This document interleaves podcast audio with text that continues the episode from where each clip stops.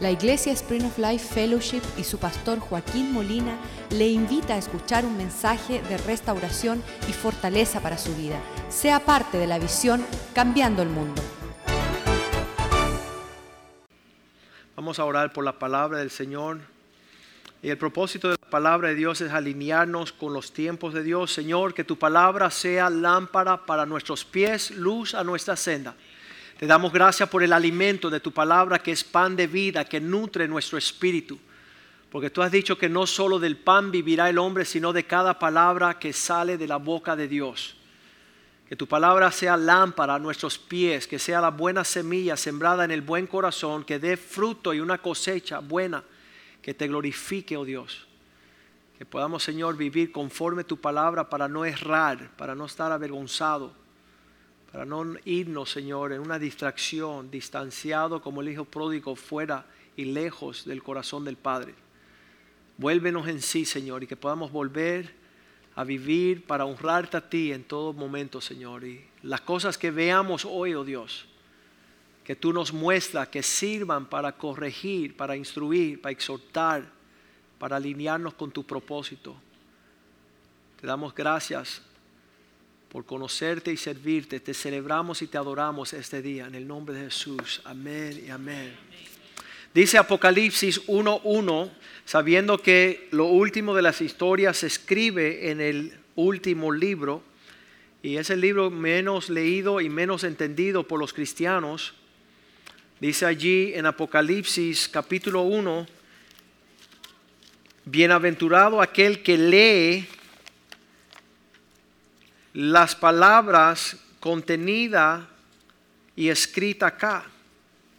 Eso es lo que nos promete el primer capítulo de Apocalipsis.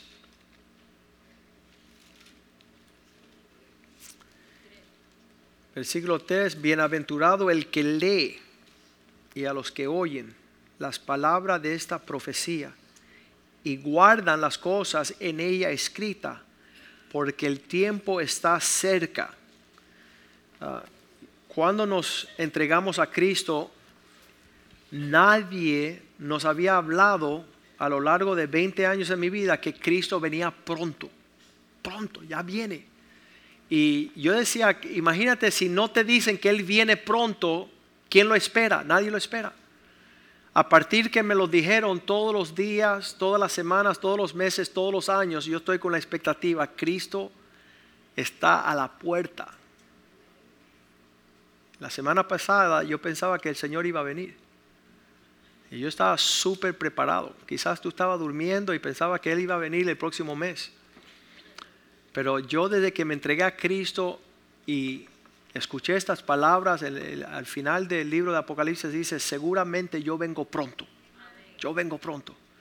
Y entonces aquellos cristianos que dicen que Él se va a demorar, a mí me preocupan ellos. Versículo 1 dice, esta revelación de Cristo fue dada por Dios. Dios le dio para manifestárselo, para enseñárselo a sus siervos. Las cosas que deben de suceder pronto, ya mismo. Cuando llegamos a Nicaragua por primera vez, nosotros decíamos ahorita, y eso significa ya, pero para ella es después. Y ahora es ahora. Una mezcla de esa que ellos dicen una cosa y nosotros pensamos otra. Y viceversa. Pero aquí pronto significa pronto. Y él escribe en el versículo 4 a las siete iglesias. Juan le escribe a las siete iglesias que están en Asia, gracia y paz a vosotros del que es, del que era y del que ha de venir. Y escribiéndole a estas siete iglesias, le escribe de siete condiciones que detienen a la iglesia de agradar a Dios. Y entonces nosotros que somos la iglesia, y que estamos preparando para encontrarnos con nuestro príncipe y salvador y Señor, con la expectativa de una novia que espera a su novio, que está anhelando su llegada. Queremos saber de Él, queremos leer las cartas, queremos enamorar, estar enamorado, no estar bobeando allá. Yo sé que algunas novias se entretienen con otros en, lo que llega el novio, ¿verdad? Yo me horrorizaba de, la historia de una novia que la noche antes de casarse se fue a estar con su exnovio.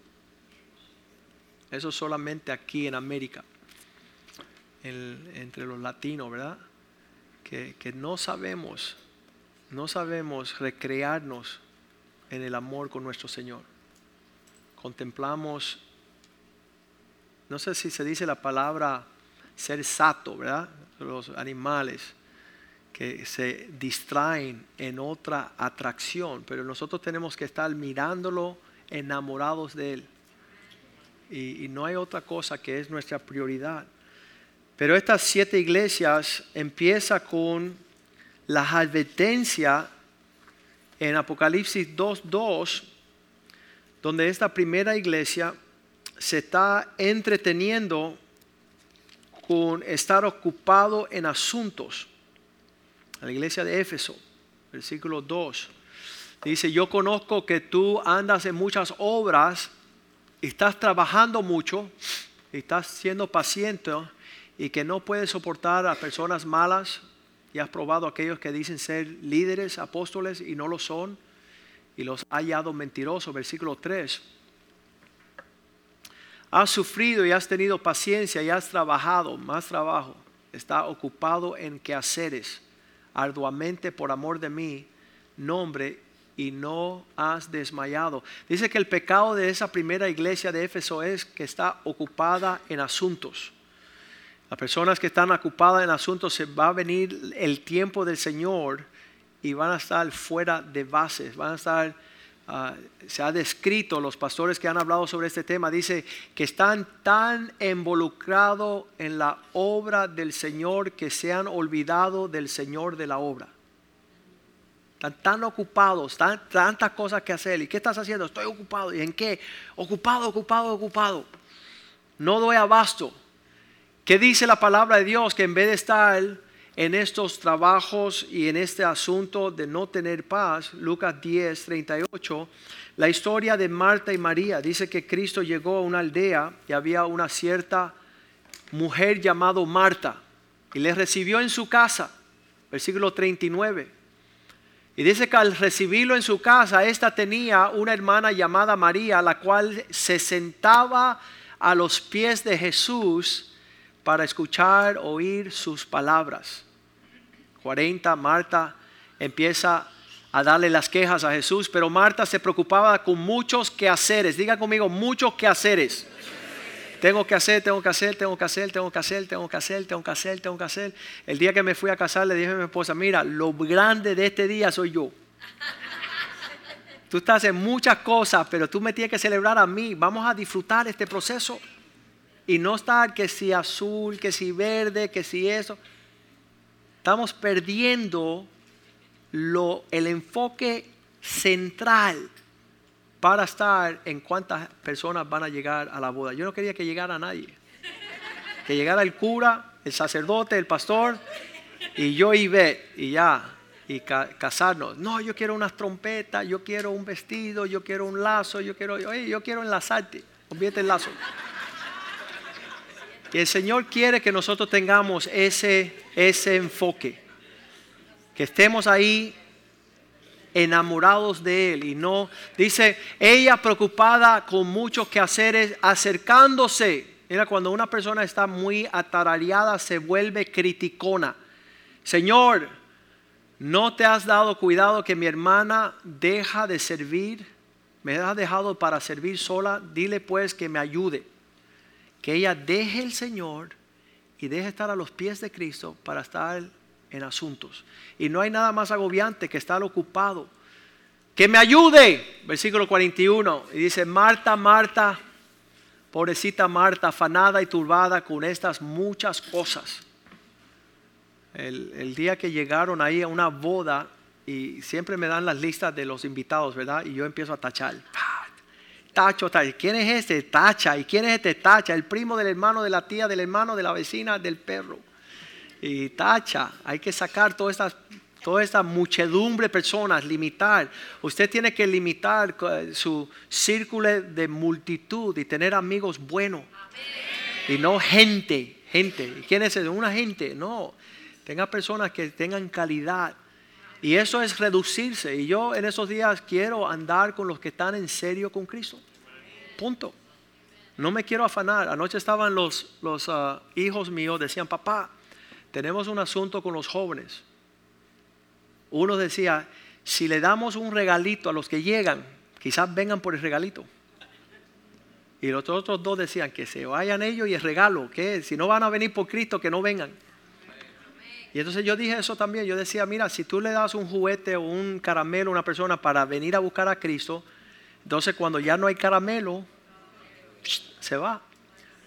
Sabemos que Dios nos hizo pescadores de hombre, hay que tener una carnada, eso es sabio, pero yo veía que, los pescadores de Jesús tiraban una, red, ¿no? no era tanto la carnada. Pero no obstante, hay que estar en estos días cuidado con la muchedumbre de qué hacer y cosas, y no hacer las cosas por hacerlas. Oye, pastor, vamos a hacer esto. Oye, pastor, va. Mira, aun cuando nos invitaron a Dallas la semana pasada, hace dos meses me invitaron, yo decía, no yo no quiero viajar por viajar. Yo no quiero salir del enfoque de lo que Dios tiene para nosotros para estar entretenido en eventos.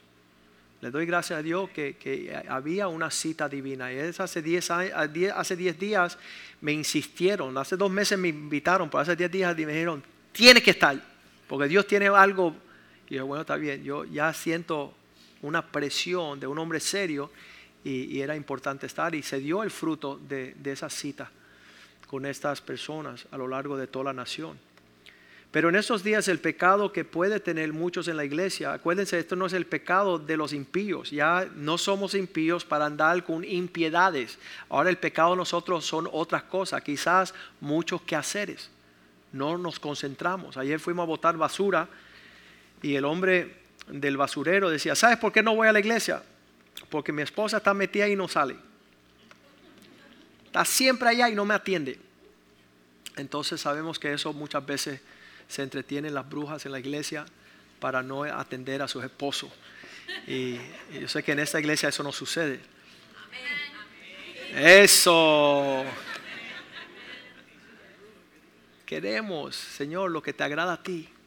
Lo que, lo que te... Y entonces dice, Marta, Marta, afanada de, y turbada, estas muchas cosas, atarareada con mucho que hacer. El versículo 42, um, solo una cosa es realmente necesaria y María ha escogido. Mira esa parte de escoger. Tiene que trazar una línea para echar cosas que son muchas cosas se pueden hacer, pero una cosa es necesaria. María ha escogido la buena parte. Y esto que ella ha escogido y que es la buena parte, no se le da, será quitada. Son las cosas que, que transcienden, son amistades que perduran. Y, obviamente que, uno, uno, tiene que darse cuenta dónde Dios lo quiere usar y cómo lo quiere usar y evitar esos lugares donde no está teniendo el impacto que Dios quiere.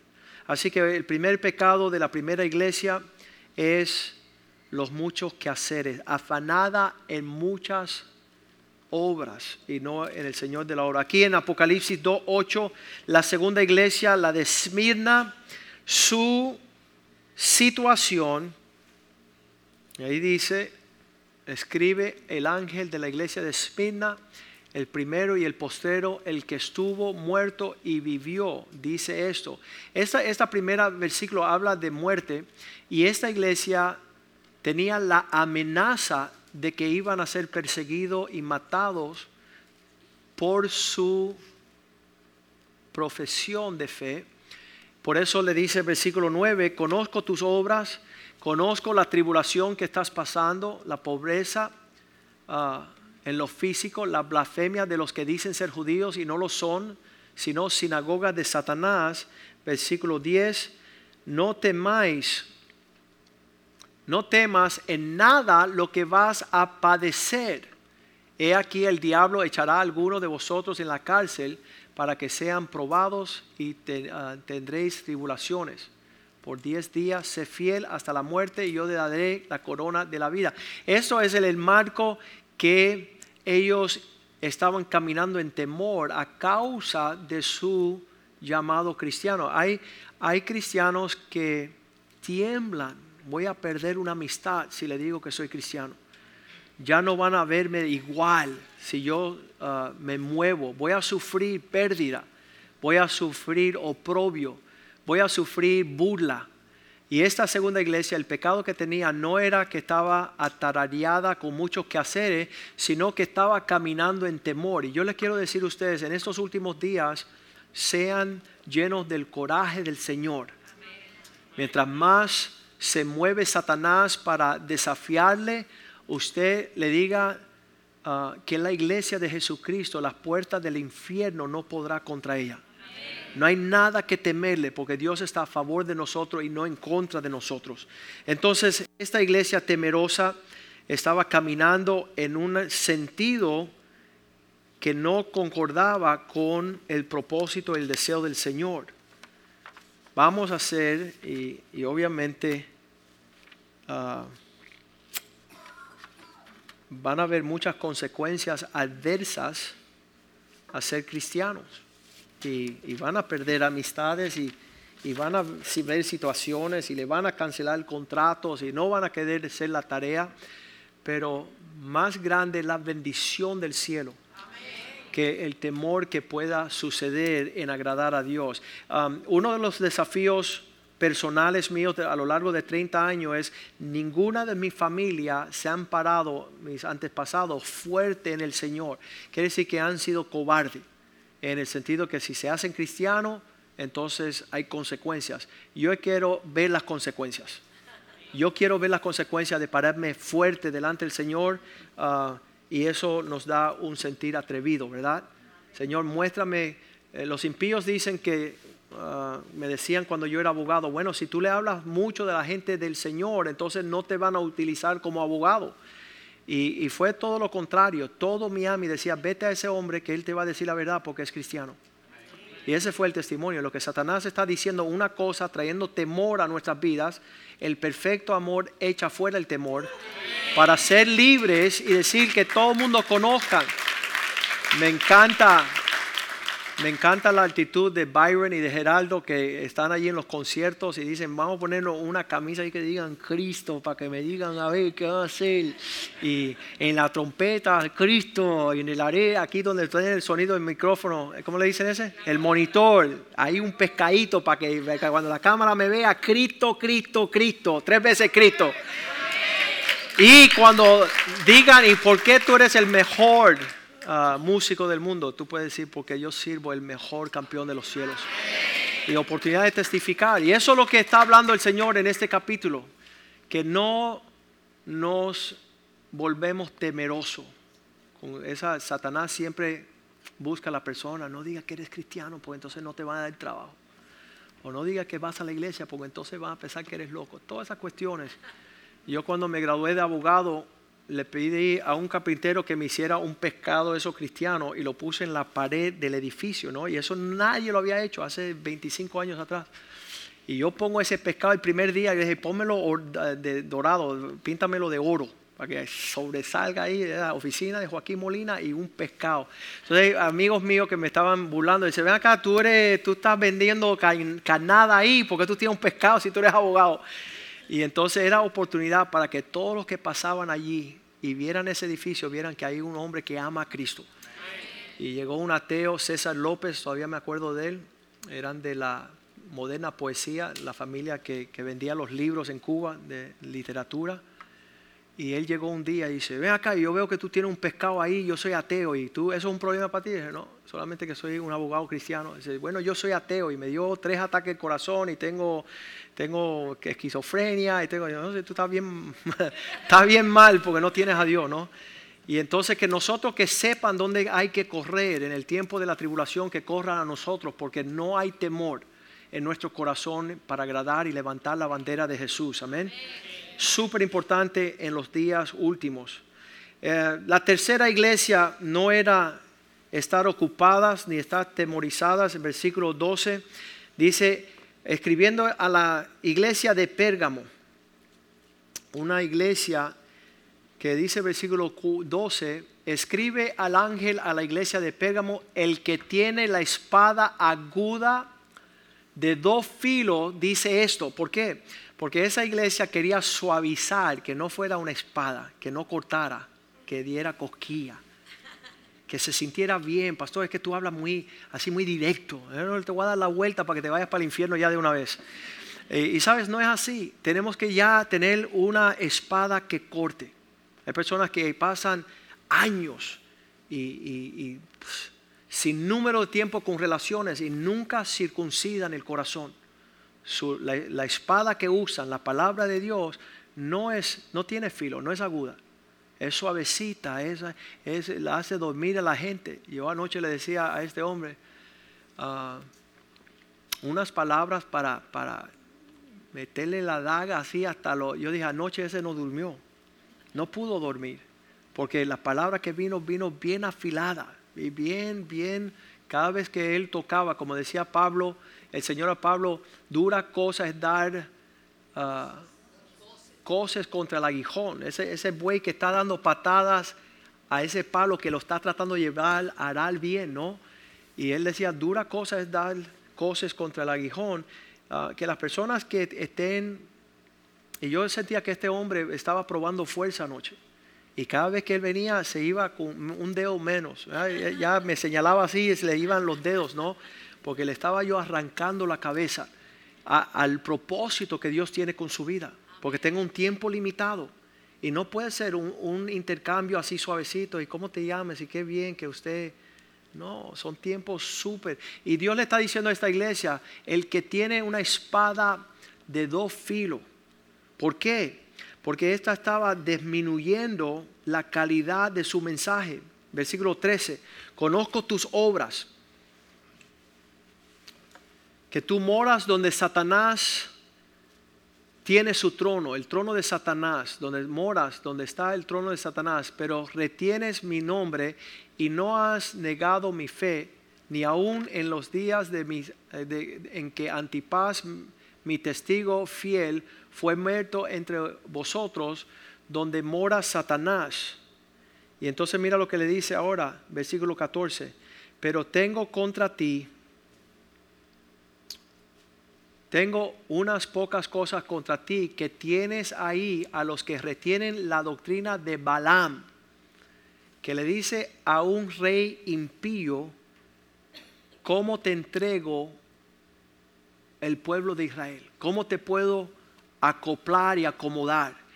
Que enseñaba a Balac a poner tropiezo ante los hijos de Israel. Él siendo un profeta de Dios, estaba negociando con un impío a comer cosas sacrificadas a los ídolos y cometer fornicación. Acuérdense de que Balaam es aquel cuando el burro se tira al piso y dice, ¿sabes qué? Hay un ángel que te va a arrancar la cabeza. Tú estás caminando en contra de Dios. Entonces él dice aquí en esta iglesia, lo que tengo contra ti es que estás reteniendo la doctrina de Balaam, estás negociando mi palabra, estás jugando con los, con los estándares del Señor. No una iglesia ocupada, no una iglesia temerosa, pero una que compromete las verdades para no ofender. Yo que tengo una espada de doble filo y tú quieres suavizar lo que yo no suavizo. Esas palabras de que tú te vas para el infierno fueron las palabras que me convirtieron a mí. Una primita de nueve, años, me mandó para el infierno rápido. Me señaló así de Joaquín, tú te vas para el infierno. Y yo, hey, wow, me asusté. Si ella me hubiera dicho otras palabras, ¿por qué no viene a mi grupo de jóvenes y vamos a bailar y te vamos a regalar un caramelo? Quizás nunca le hubiera hecho atención. Pero esas palabras, te vas para el infierno, me conmovieron las extrañas para ir a buscarle a Dios y ponerme a cuentas con Él. Y muchas veces estamos suavizando, el pastor es muy duro. Ah, y sabes que en esos días tenemos que ser tal y como es esa, esa, esa espada de doble filo. Y no estar acomodando a las personas a nuestro criterio, sino decirle lo que Dios dice. Y entonces ah, así vamos a terminar bien y, ser fiel. Ah, la próxima iglesia, Taitira, se encuentra en versículo 18. Dice la palabra de Dios que Taitira, el ángel a la iglesia de Tiatira, el Hijo de Dios, el que tiene ojos como llamas de fuego, el que ve detrás de la escena, porque sabes que aquí el problema era la Jezabel, la que manipulaba y obraba de por atrás. Él dice, ¿sabes qué? Yo le traspaso todas sus mentiras, todos sus engaños, su maquillaje, todo lo que ella figura, yo estoy viendo la realidad. Y esto es una iglesia que entra en, en lo que es la falsedad, llevándola, dice allí, versículo 20, pero tengo unas pocas cosas contra ti que toleráis que esa mujer Jezabel, ella se dice conocer la palabra, hablar la palabra, enseñar la palabra, pero ella seduce a mis siervos para fornicar. ¿Qué es fornicación? Es tener una relación íntima sin el compromiso y la responsabilidad del matrimonio. Quiere tener los beneficios del cristianismo, Señor. papacito, protégeme, protege mi hijo, pero yo soy una bruja y hago lo que me da la gana. Eso es Isabel.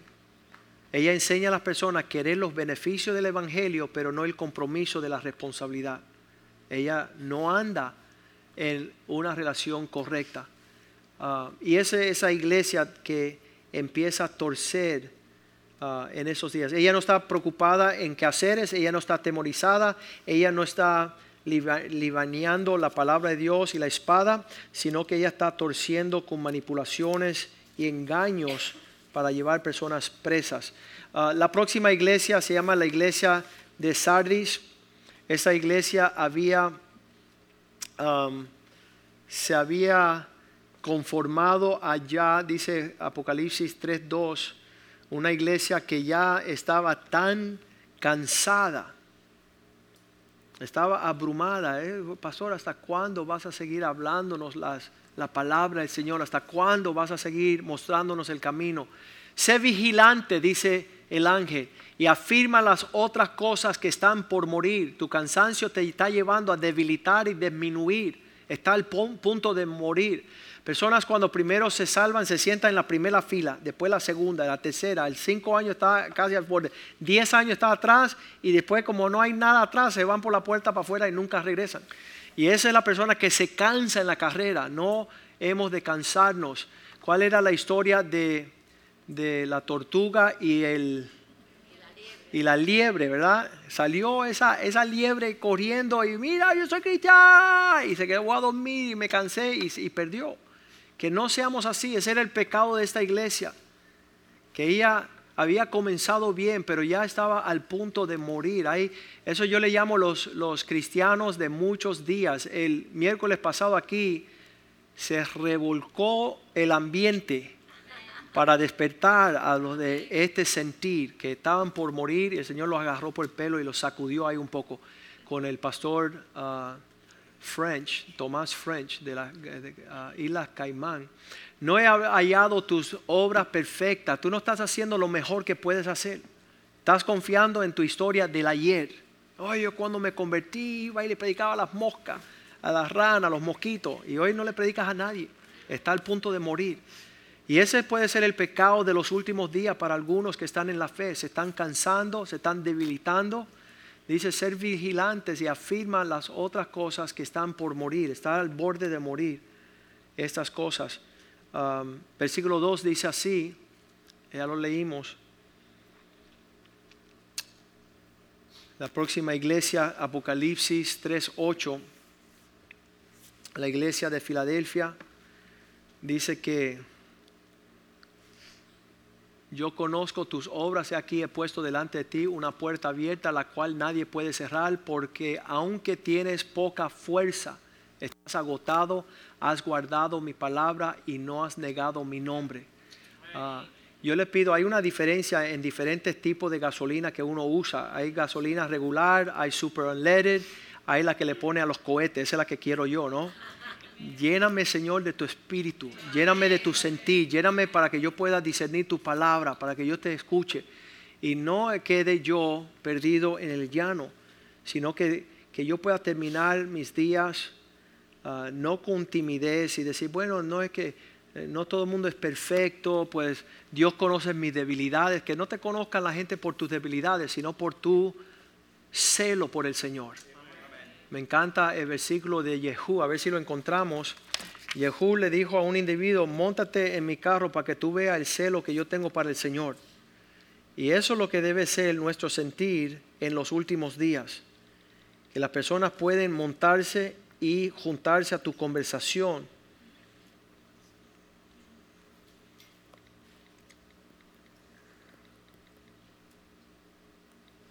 Y este segunda de Reyes 10:16 Imagínate tú darle una invitación a una amistad. Ay, ven conmigo para que tú veas cómo yo vivo. Móntate, móntate en mi carro para que tú veas la música que yo escucho. Escucha mi conversación ahora con esa oportunidad, que no digo mentira, quedando en la verdad.